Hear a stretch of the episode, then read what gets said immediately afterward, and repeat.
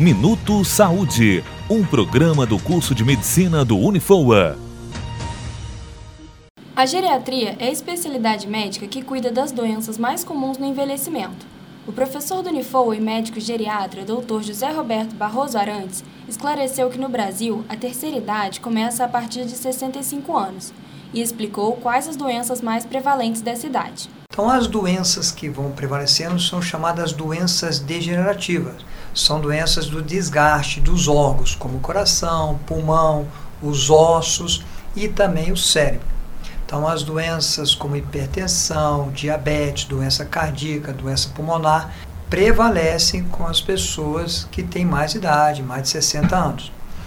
E das doenças degenerativas, as doenças que vão trazer muita incapacidade funcional, ou seja, é a capacidade da pessoa decidir, saber para onde vai, escolher as coisas, ou seja, o seu autocuidado são as doenças chamadas demenciais.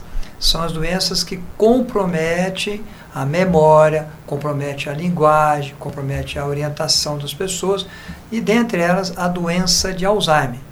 Essas doenças prevalecem muito com a idade e fazem esse comprometimento funcional, que é a capacidade do idoso de cuidar de si, de tomar a sua decisão, de ir para as suas decisões, sair de casa ou mesmo cuidar das atividades de vida dentro da sua casa. Mais tarde, voltaremos com mais informações sobre geriatria. Eu sou Lívia Mendes, estudante de jornalismo do Unifoa para o Minuto Saúde.